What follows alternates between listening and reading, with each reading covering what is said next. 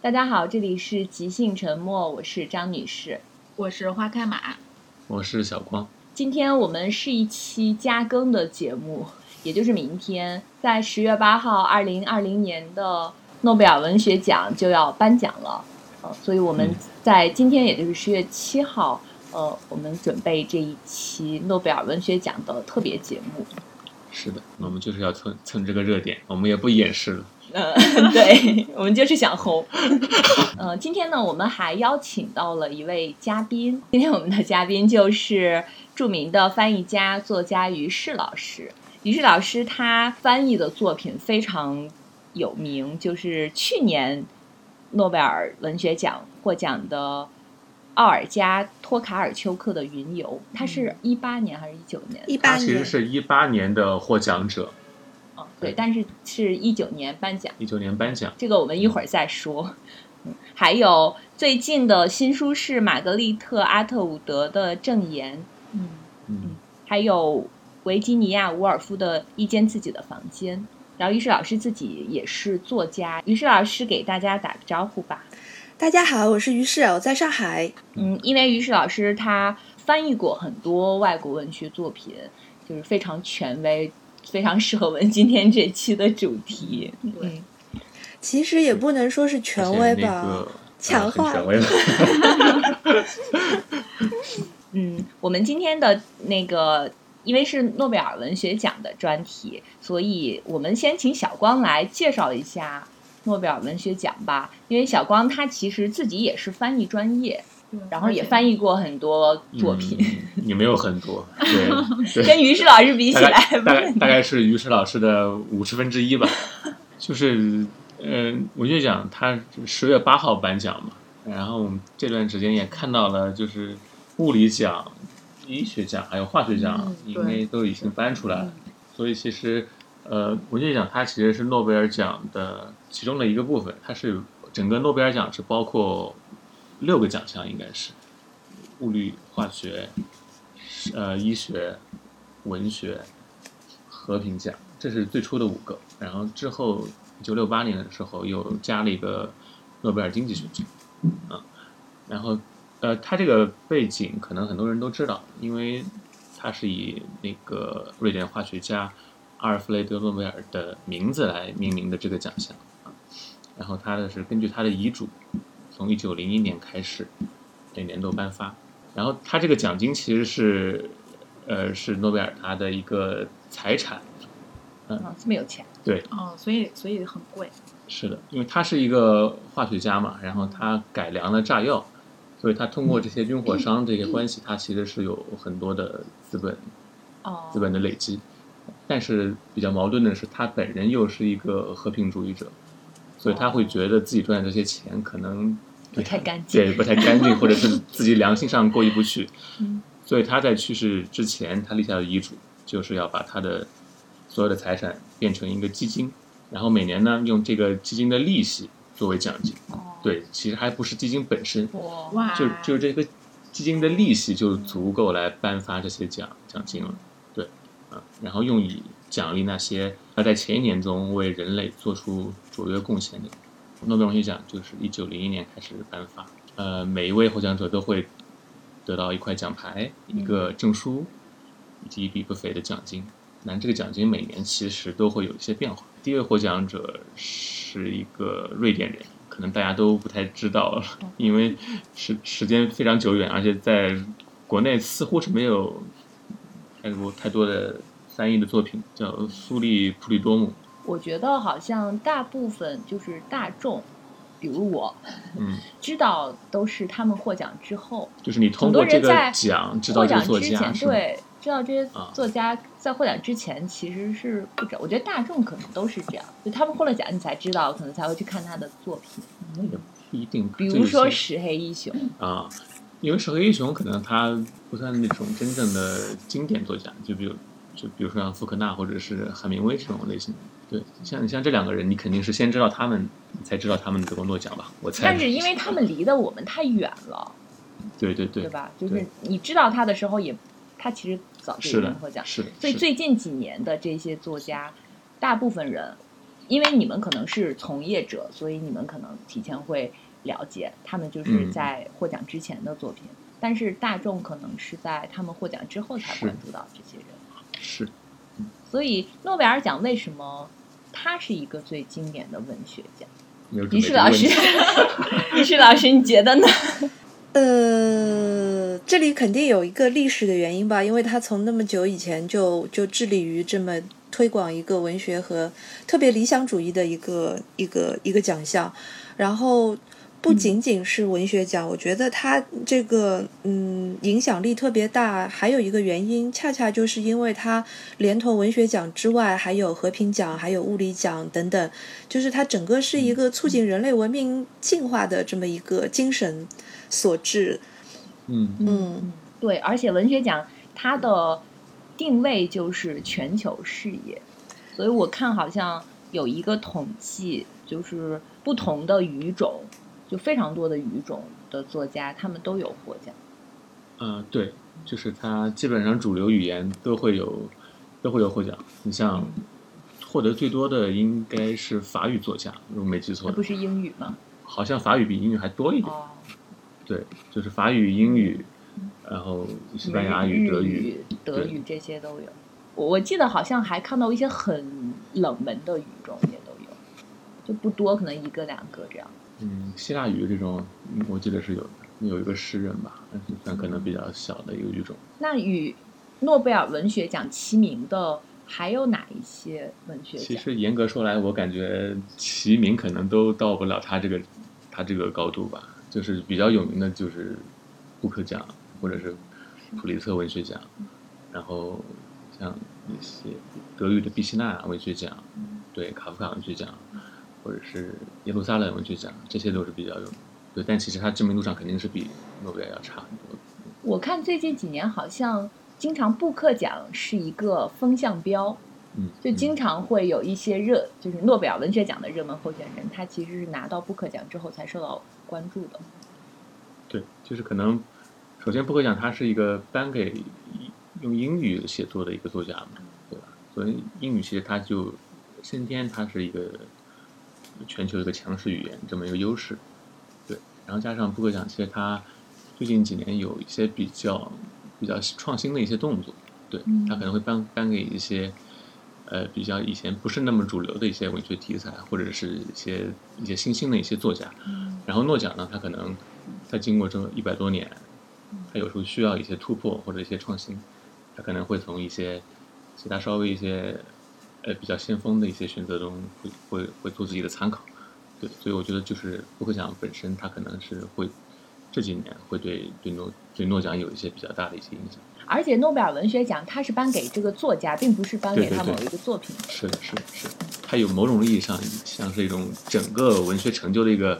一个承终身认吧，成对就对对奖，一个承认嗯，对。但是它，你要说是终身成就奖，但是它又不给又不颁给已经过世的呃作家，去世的。对他，他只会颁给在世的作家，所以他其实也不仅仅是一个对他的一个作家生涯的一个总结，对他也嗯是有一个当下性的一个这个维度在在在内的。就首先你必须是要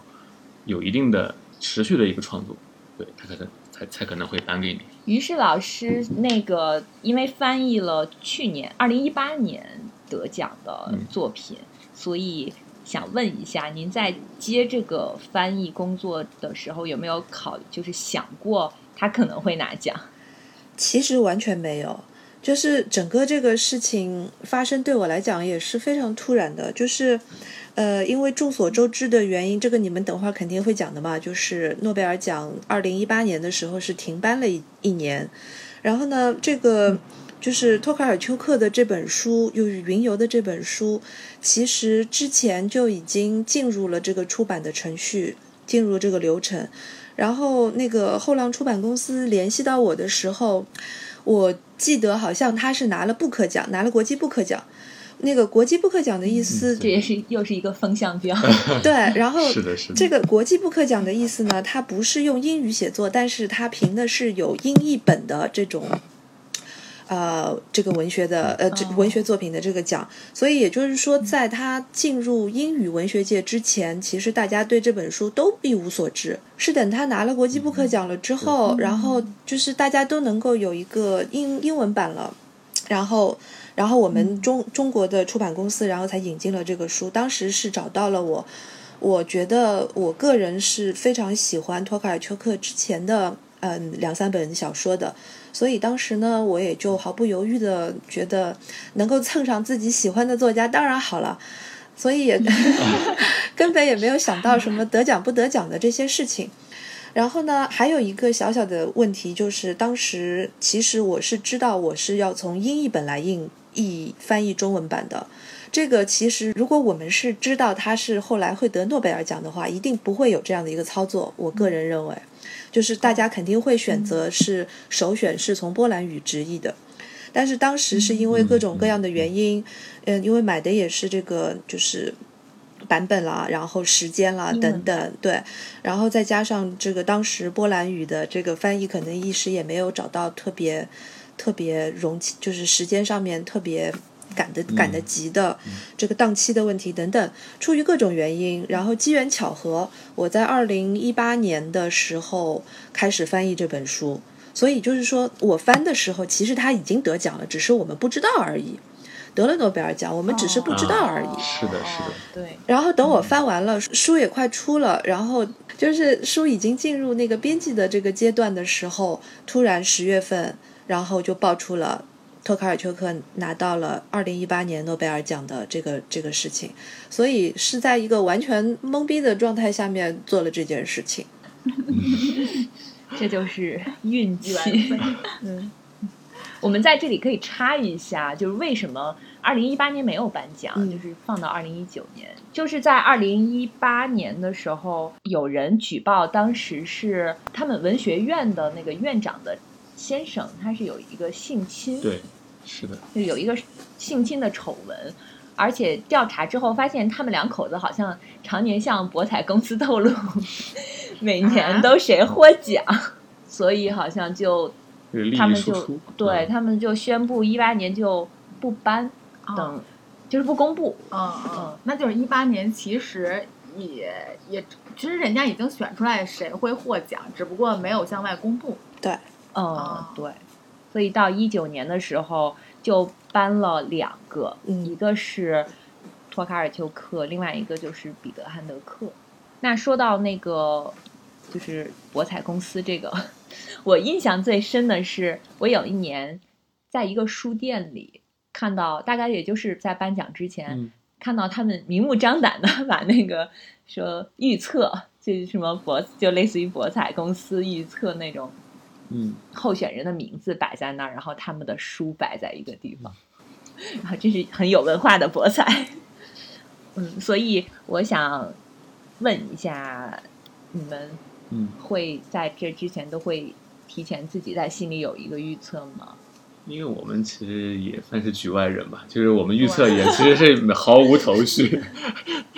而且我觉得每年好多那个诺贝尔获奖获奖者，其实我之前都不太了解，所对，以所以我就说我们局外人其实是不知道的。是嗯，而且你看，其实我们之前是做出版行业嘛，但是我们其实每年那个呃，尤其是小语种那些，其实我真的还不太了解，所以就是想问一下于适老师，于适老师每年。就是你会特别关注诺贝尔文学奖，然后开奖之前你，你自己会预测说谁会获奖吗？完全不会，就是这么说可能会显得很不专业，但是。嗯，这里有很就多是的原因。我翻译过好多人，我希望他们都 真的就是有很多的原因，虽然自己也翻过很多作品，然后包括其中有一些也是以前大家认为不得奖是很可惜的，像像我以前很久嗯以前翻过那个爱尔兰的那个威威廉特雷佛，特雷弗，然后 Trevor 他就是其实当时大家也都觉得他是写短篇小说的，嗯，不能说是之王，但是是一个非常重要的短篇小说作家。但是他好像也没有没有机会来来参与这么一个事情，好像博彩公司等等当年也没有也没有也也没有看到过他的名字等等，但是你会觉得他是一个很好的作家。所以呢，就是从很久以前开始，我就认为，像诺贝尔奖这样的一种文学奖，首先它的那个评委十八个人嘛，然后这个十八个人的这个就是他们的阅读的这个阅读量、阅读的范围，其实都远远超过我们。但是另一方面，我们看到的也可能，也可能他们没有看到，就是说，嗯，它只是一个小范围的一个评奖的这么一个机制。那对于这个机制到底有多么大的一个权威性，我我我一直也是不能说持怀疑态度，但是我始终认为它是最大的作用，不是说培评出来一个全世界都要瞻仰的作家，而是说给我们的阅读体验增加一些我们以前不知道的内容。让我们能够看到更多的好作品，让我们能够知道好的作家是怎么样在他的一生当中继续这种有理想的这种文学创作的。就他的这个目的，在他颁奖了之后，每一年他都能够在我的心中达到这个目的。所以在这个之前，你对确实，对吧？就是在这个之前，你要让我预测的话，这个我我觉得茫茫书海那么多的作家，而且现在就是进入了一个出版行业，就是嗯，全球就是其实就是进入全球化时代了之后，其实出版行业的状态跟以前也不一样了。你也会看到像像像诺贝尔他们这个评选的机构，其实在评选的过程的标准上面，跟他以前半个世纪以前也是有很大的区别的，所以他们也是在改进的。那那我们要猜的话，就是就是更难了，包括怎么讲，嗯，就是我觉得像这种博彩公司的参与，其实从某种角度来讲是起到了一个坏的作用吧。就是把一个纯学术性的东西嗯变成了一个商业性，带有一点点商业性质的是娱嗯娱乐性质的，娱乐性质对，就是这样的一种倾向。我个人认为是，就外人看个热闹就好了。可能博彩公司也是需要一定热度的，对，就嗯它每年的那个赔率榜上，永远都会有一 些村上熟春悉树的。名字在上面。对，嗯嗯我今年好像看到在网上有一些人预测斯蒂芬金也在榜 上，就是于是老师是翻译过他啊的对作品的，像《杜马岛》《黑暗之塔》《长眠医生》这一些。嗯，就您觉得他有希望 吗？我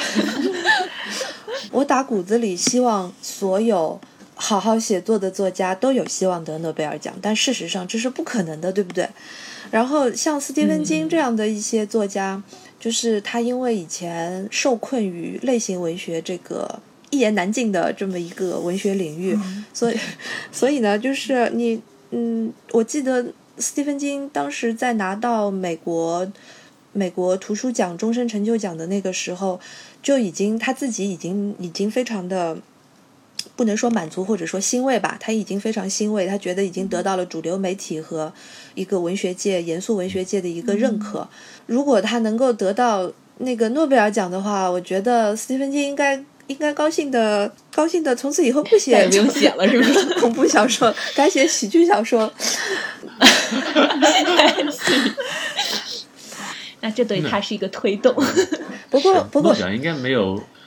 没有颁给过这种特别类型化的小说家吧？对对对对哎对对真是对嗯对，如果就是诺贝尔奖从现在开始就是会颁给类型小说家了，那我觉得更多的作家就有更多的希望了。就比如说那个科幻小说，如果今年开始，因为啊哦今年很科幻嘛，嗯今年很魔幻嘛，如果嗯今年、 诺贝尔奖能够颁给一个特别有前瞻性的一个科幻作家的话，我觉得对年轻人或者对科幻粉丝来讲是一个非常好的事情吧。所以这方面看来，可能诺贝尔还是有他保守的一面。嗯，对他可能还是坚持一些纯文学的一些东西。我嗯记得二零一八年那个不是没有颁诺贝尔 奖，嗯，后来他们有弄了一个那种什么诺贝尔替代奖还是之类的，那个名字我忘记了，是一个对，诺贝尔替代奖，是一个什么机构组嗯织，的，对吧？对是一个替代奖。嗯然后当时获奖的是一个瓜德鲁普的一 个一个这女什作么家地，方？这是一个国家吗？是一个国家，是一个加勒比海地区的一个国家吧。对，那个哦那个作者叫玛丽斯·孔代，或者叫嗯玛丽斯·孔德。哦，孔孔代孔代今年也是非常热门的，就是博彩公司对对对对对对象，嗯嗯，对对，是，然后那个奖当时我记得还有是尼尔盖曼还是谁也入围了那个奖，我当时我看到那个那个名单的时候我也很惊讶，我说这个奖还挺开挺大胆放的，就是也会选这种特别对特别类型化的一些作者进去。是，嗯那那于是老师，您觉得就是为什么诺奖他不会特别会颁给这些类型，就是写类型小说的作家呢？我觉得，当然我不能够有一个所谓的正确的，就是正确回答，不存在正确回答。嗯，根据我的猜想，就是像诺贝尔奖这样的一个。嗯，德高望重的一个奖项，它一定会特别谨慎的来处理，嗯，严肃文学这个定义的这个这个界限吧，就是是不是要把类型文学框定到这个严肃文学的这个这个范畴里面，我相信他们肯定也有考虑这个事情，所以等他们考虑好了，有朝一日真的颁给一个我们所谓的类型作家了，他们一定会在他们的颁奖词里面提到这件事情的。 正在考虑中。而且二零一八年这个丑闻出现之后，就是诺奖可能更更有进一步保守或者哦经典化的趋势吧。嗯，对哦，有这个对，解你像一释九。年颁给汉德克，就是感觉是一个非常非常稳妥的一个选择。对，首先他就是一个很经典的一个作家，对，又是一个比较大的语种，然后又是嗯欧洲这么一个文化核心的一个区域，对，所以可能，呃，二零二零年于是老师觉得还会，诺奖还会选择像这样一个稳妥的一个选择，嗯就是颁给一个，比如说，呃，已经声望在外很多年，像米兰昆德拉或者是嗯唐德利罗这我样，看好像今年那个榜对上还有什么翁达杰，蒙纳杰对也有，有。对像这种经典作家，您觉得今年获奖的概率高吗？嗯，其实都有可能吧。但是我觉得，二零一八嗯年和二零一九年，他们已经连续两年把这个奖颁给了这个欧洲作家。然后我我对我个人认为，就是因为诺贝尔奖其实还是有很强的一个政治政治性的，就是一方面它强调了一个文学的性，但是它还有很多的一个政治。这个政治性该怎么去理解？就是说，我觉得他给托卡尔丘克写的那个颁奖词写的特别好，就是他能够指出像这样的一个作家，嗯，它的意义所在，就是他在一个欧洲欧盟解体的这么一个国际背景下面，有这样的一个波兰作家，然后他关注的是一个很多意识形态的界限被打破的那么一个状态，所以他会提到它是一个跨越边界的这么一个一个一个关键词，就是。这个是我所说的诺贝尔奖的文这个政治性的政治性所在，就是他会关注哪些作家在关注世界格局的变化，然后他会他会欣赏一些嗯、作家，他是在推动或者说在给大家一些新的思考，关于未来我们这个世界要怎么走下去，民族会怎样，人类会怎样，他。比较比较欣赏的是这一类的作家，包括彼得汉德克也是。其实像汉德克在欧洲，就是在欧洲的某某一些部分，其实他是一个相当有争议性的作家。但是这个争议本身其实就已经体现出了，就是这个欧洲政局的一个动荡带给知识分子的很多的冲击，就是让他们的思想的方式有了很多的这个矛盾之处。所以，从这个角度来讲，我觉得今年的诺贝尔奖应该也是很关注世界格局的变化的吧，就是他选中的这个作家。嗯，至于是不是欧洲的，倒是有可能。呃，怎么讲？从概率上面来讲，因为前两次都是颁给这个欧洲作家嘛，啊对，对连续两次是欧洲，对对对这次就不会是欧洲。我看好像网上有有说，今年比较有希望的可能是亚洲拉美的作家，或者是西语、法语作家，什么黑人作家这些。嗯，非常有这个可能。而嗯且，好像诗诗人是很久没有得过了，对对对，也可能给一个诗人。哦哦，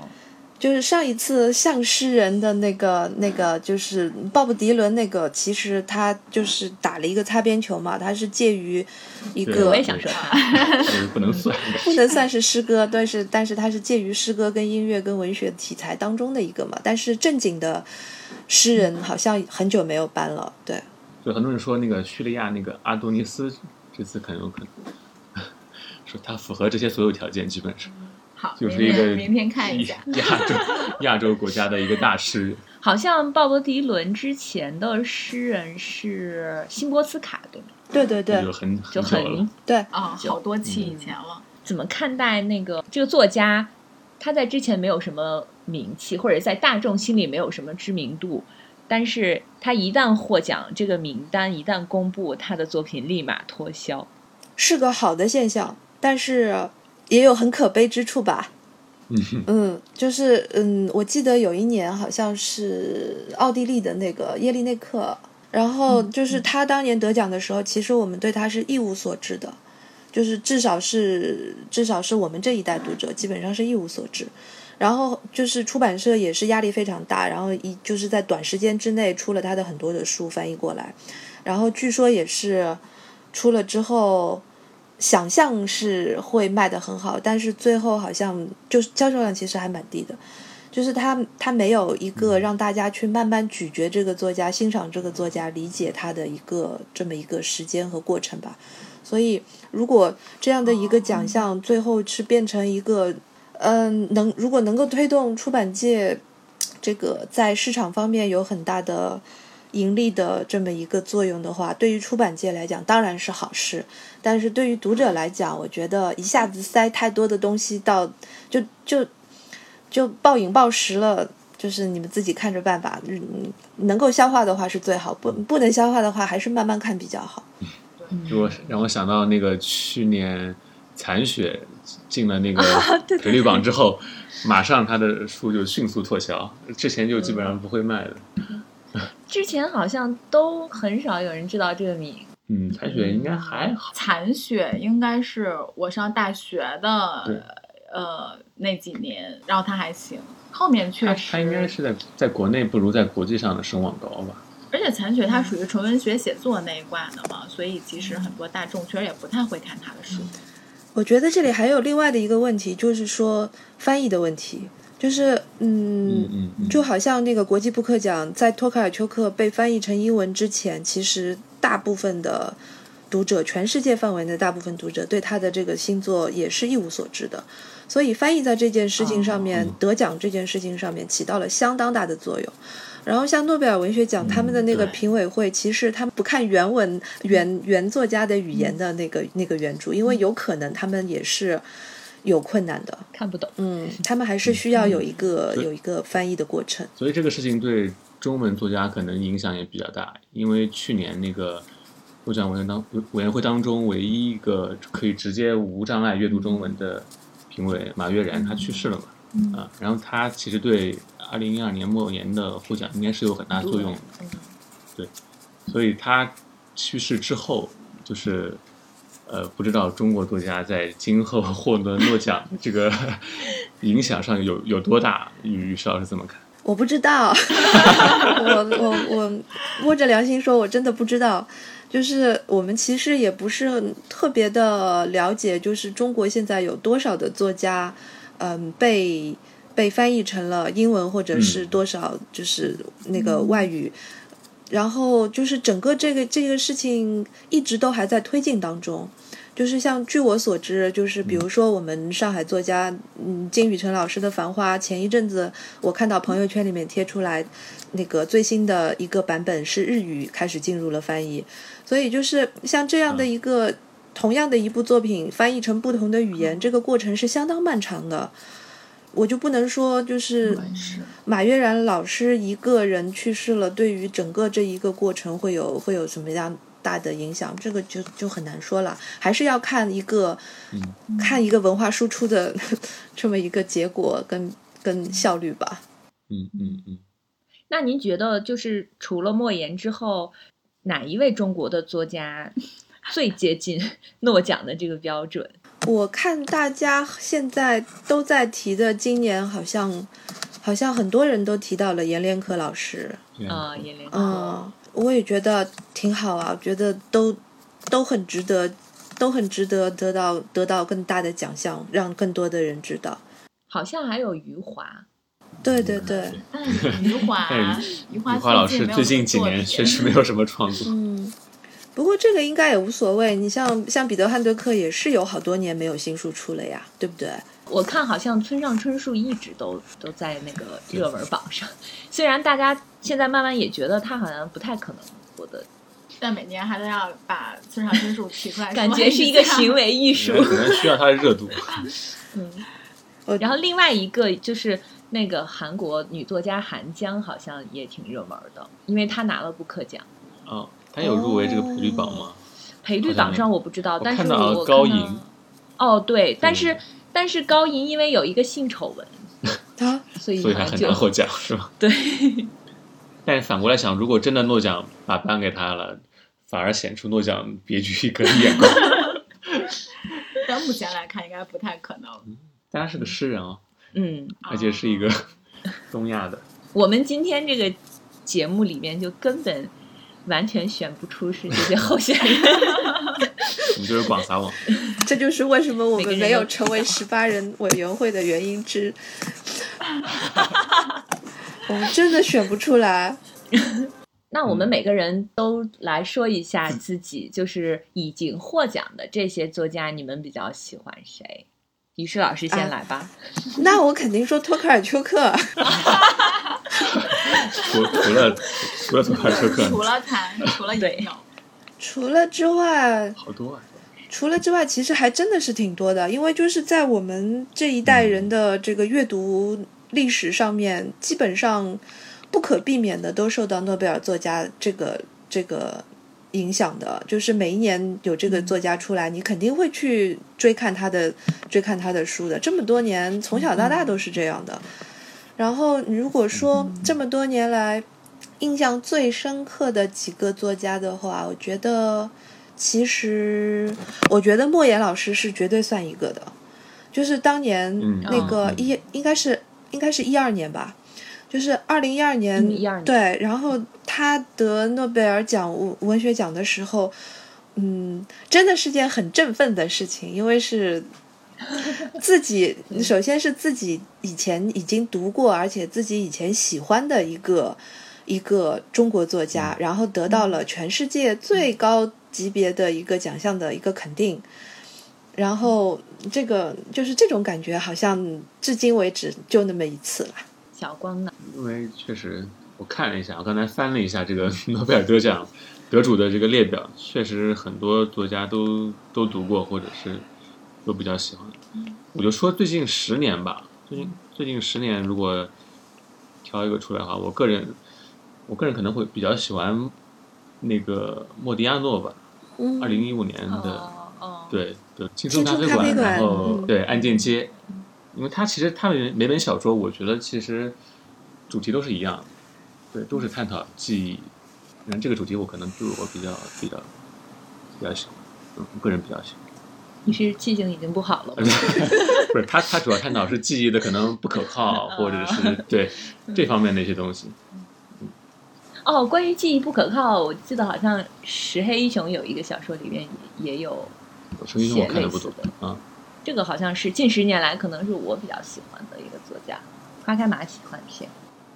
嗯，我可能比较喜欢门罗吧，因为门罗确实是他那年获奖之后，然后我才开始看他的书的。哦，然后看了他的书之后，嗯，我比较赞同当时梁文道在《开卷八分钟》里面，就是他介绍门罗的时候说，他说门罗是因为门罗是写短篇小说的嘛，他说门罗的短篇小说有一种密度特别大的感觉。然后我看的时候，真的是这个，就是这个感觉，就是门罗写东西的话，他。他的字和字，然后句子跟句子之间，确实是给你一种密度很大的那种感觉。嗯，呃，所以他写的短篇小说就是怎么说？嗯，因为他写的都是呃，他身边的就是就是那种婚姻生活、家庭生活，然后你身边的这种，是我可能也是是我喜欢那种题材吧，所以我还会比较喜欢看门罗的小说。就是你们有没有觉得哪一个诺贝尔文学奖的得主，他得拿了奖之后，你觉得就是有点争议，或者是你觉得他有点不太配 拿到这个奖？争议确实很多。嗯于是老师先说，对，我觉把得嗯坑甩给于适老师。我我觉得就就就这几年来讲，我觉得鲍勃迪伦那个争议还是我还是能够理解那个争议的点在哪里的，嗯就是，呃，我可以感觉得到，就是嗯，颁奖者可能是希望借这个。有具有时代精神的这么一个偶像级别的人物的创作，能够扩充一点所谓文学的这个定义的这个范畴，范畴的这个定义，然后说不定也是想吸引更多的年轻人，或者是文学之外的人对于文学奖和文学感兴趣。但是我个人还是认为，嗯，这个确实在某种程度上让一直在纯文学界奋斗的人稍微有一点点的迷茫，就是。嗯，我们应该怎么做？ 对我们，我们接下去不知道怎么可办。可能会有一些人会这样想吧，但是其实我自己，我也我我也没觉得说就是鲍勃迪伦不配这个奖，我只是觉得这个奖给他确实变成了一个话题性的事件。那这个事件本身其实还挺有趣的，但是因为后来这些争议可能短时间之内的。未来几年的诺贝尔奖文学奖可能就不会这么有趣了，不敢再这么有趣了。阿列谢克耶维奇是哪一年得奖？啊一也是一几年，四四一年吧五。年的时候吧，哎，为什么他也有点就是话题？因为他的东西其实可能很多人觉得是更像新闻非虚构新闻作品，对，哦或者纪实类的作品，嗯哦，对，可能也不算是经典的纯文学的范畴。嗯对，所以他当时是也是有一定争议，但是还肯定还是没有迪伦的争议大。嗯哦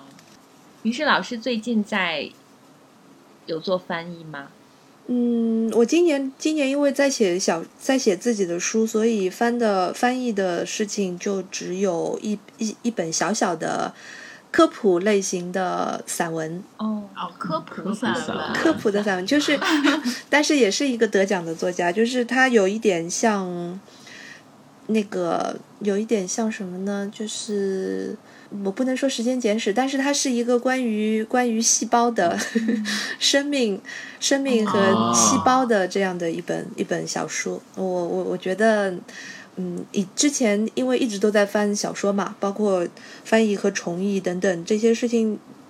前几年一直在做，然后今年我本来就想稍微歇歇一下，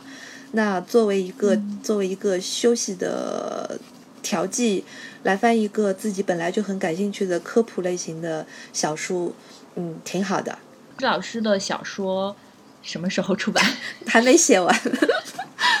还还差一点儿，争争取明年吧。您是在去年还是一八年的那个小说《查无此人》？查无此人是一八年的，一八年出版的，哦，一八年的小说我就特别喜欢。它也是关于记忆的。嗯，啊，对哦， 那是是的我是这本的我一定拿对，嗯我要找出来看一下，我真的是一口气读完，一口气读完是吧？大家去买就不剧透了。买就完事了。嗯，我其实是个挺傻的人的，就是我以前做， 就是做读者的时候，其实看到跟广大的读者一样，看到书上有写什么样的奖的话，一般也就看一下，你你你不会特别去注意这个奖跟那个奖之间的差别。嗯，然后就是后来真的就是变成从业者了之后，我发现有还是比奖与奖之间还是有很大的区别的。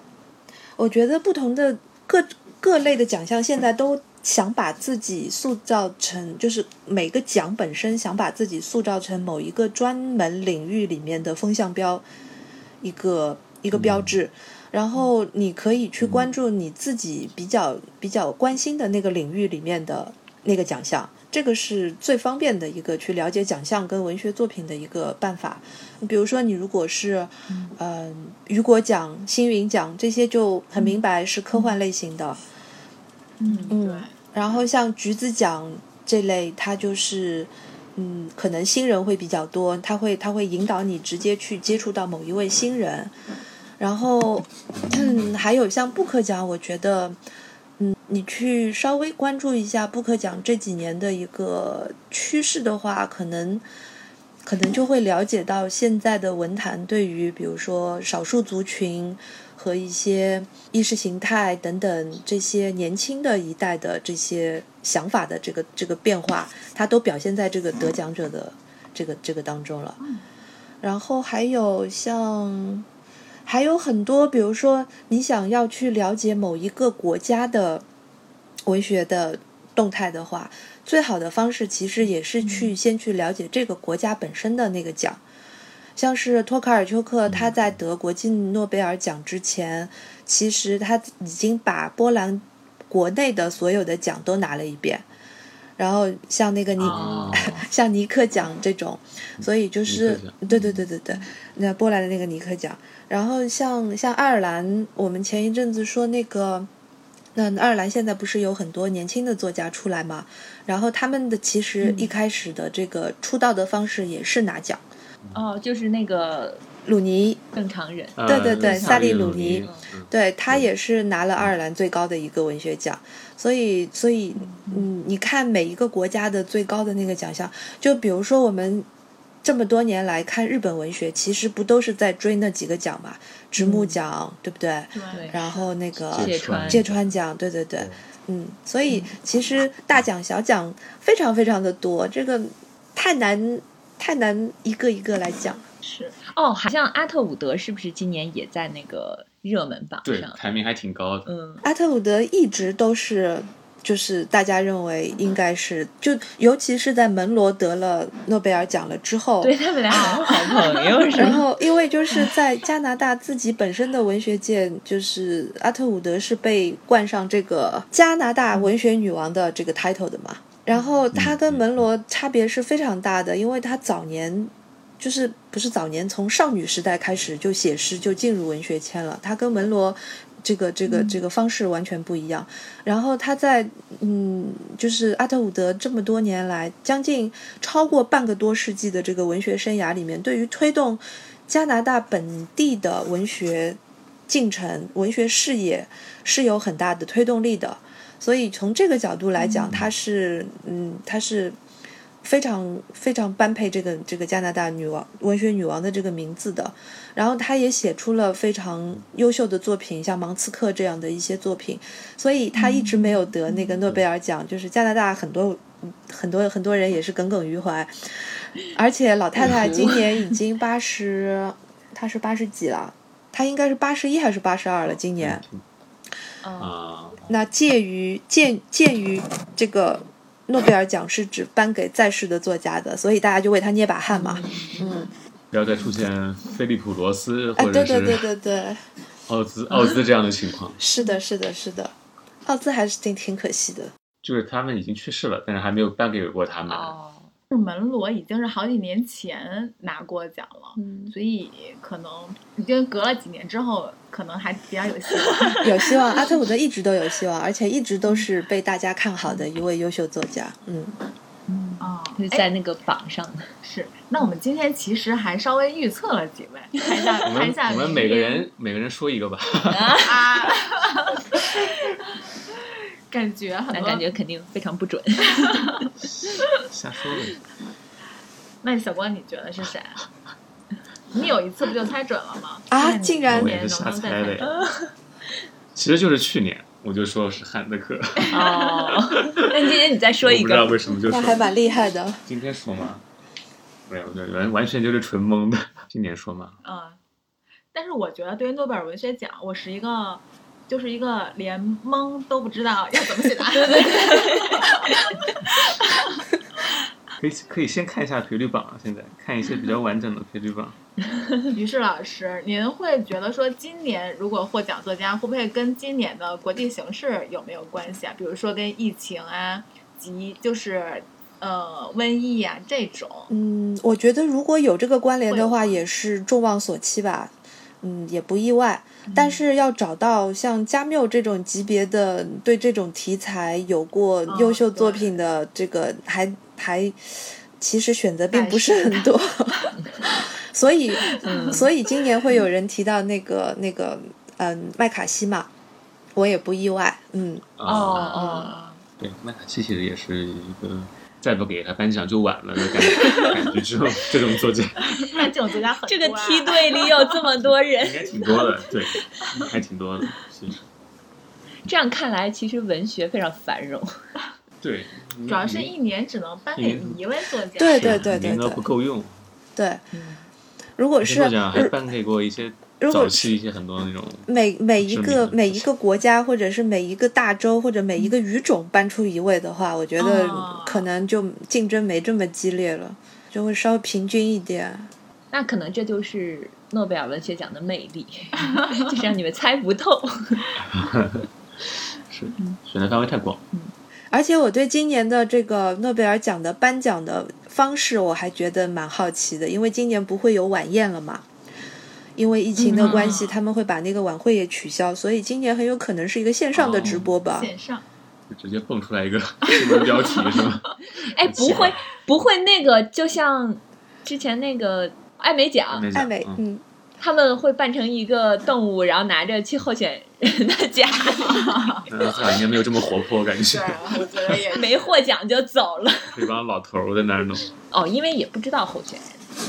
对，其实诺贝尔奖是没有候选人，嗯，科对对科对普对嗯忘了这一点，就是诺贝尔其实没有候选人这么一说的，虽那然就直接颁布嘛，也不是说没有候选人，就是说他没有一个公开的候选人名单，但他会是会有嗯他那个提名名单的，名单要在五十年之对后对才公布，，嗯它是有个保密协议的，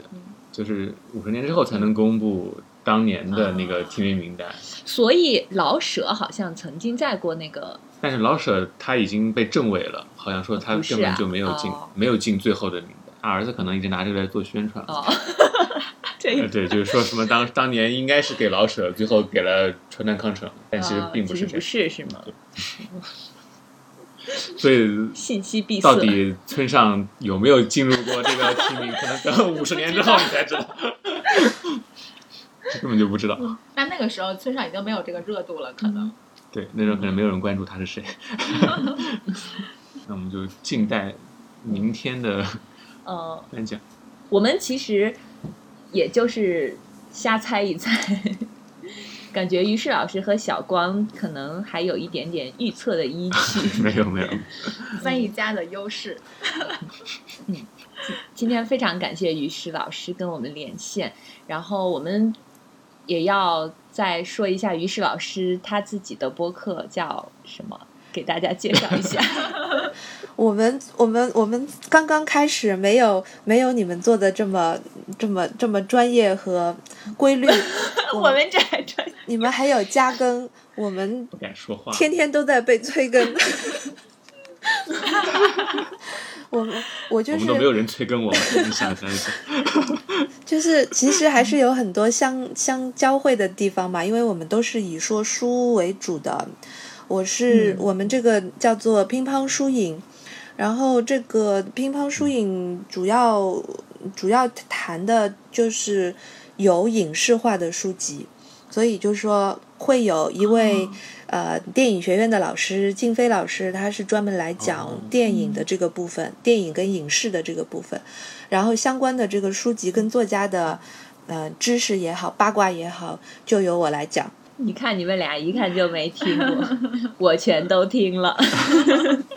赶紧在小宇宙上关注，现在就关注。嗯大家可以在喜马拉雅关注“乒乓书影”这个播客，呃，也可以关注“乒乓书影”这个公众账号。谢因为谢有两台位的主推播都荐非。常专业。那我们今天非常高兴跟雨石老师连线，嗯，嗯，希望我们今天的预测能准。 所以我们到底预测了谁？预测了很多，我对我觉得准不准不重要，嗯就跟于适老师说的，就是、呃有一种阅读的可能性。嗯，对对对，对，就是我们不知道作家更好。没错，那我们可能在对在几个小时之后就这个名单就公布出来了。对，那我们今天这一期节目就到这里，谢谢雨石老师，谢谢于谢谢适于老老师谢。谢你们，朋友们，拜拜。一定要好的拜拜。好。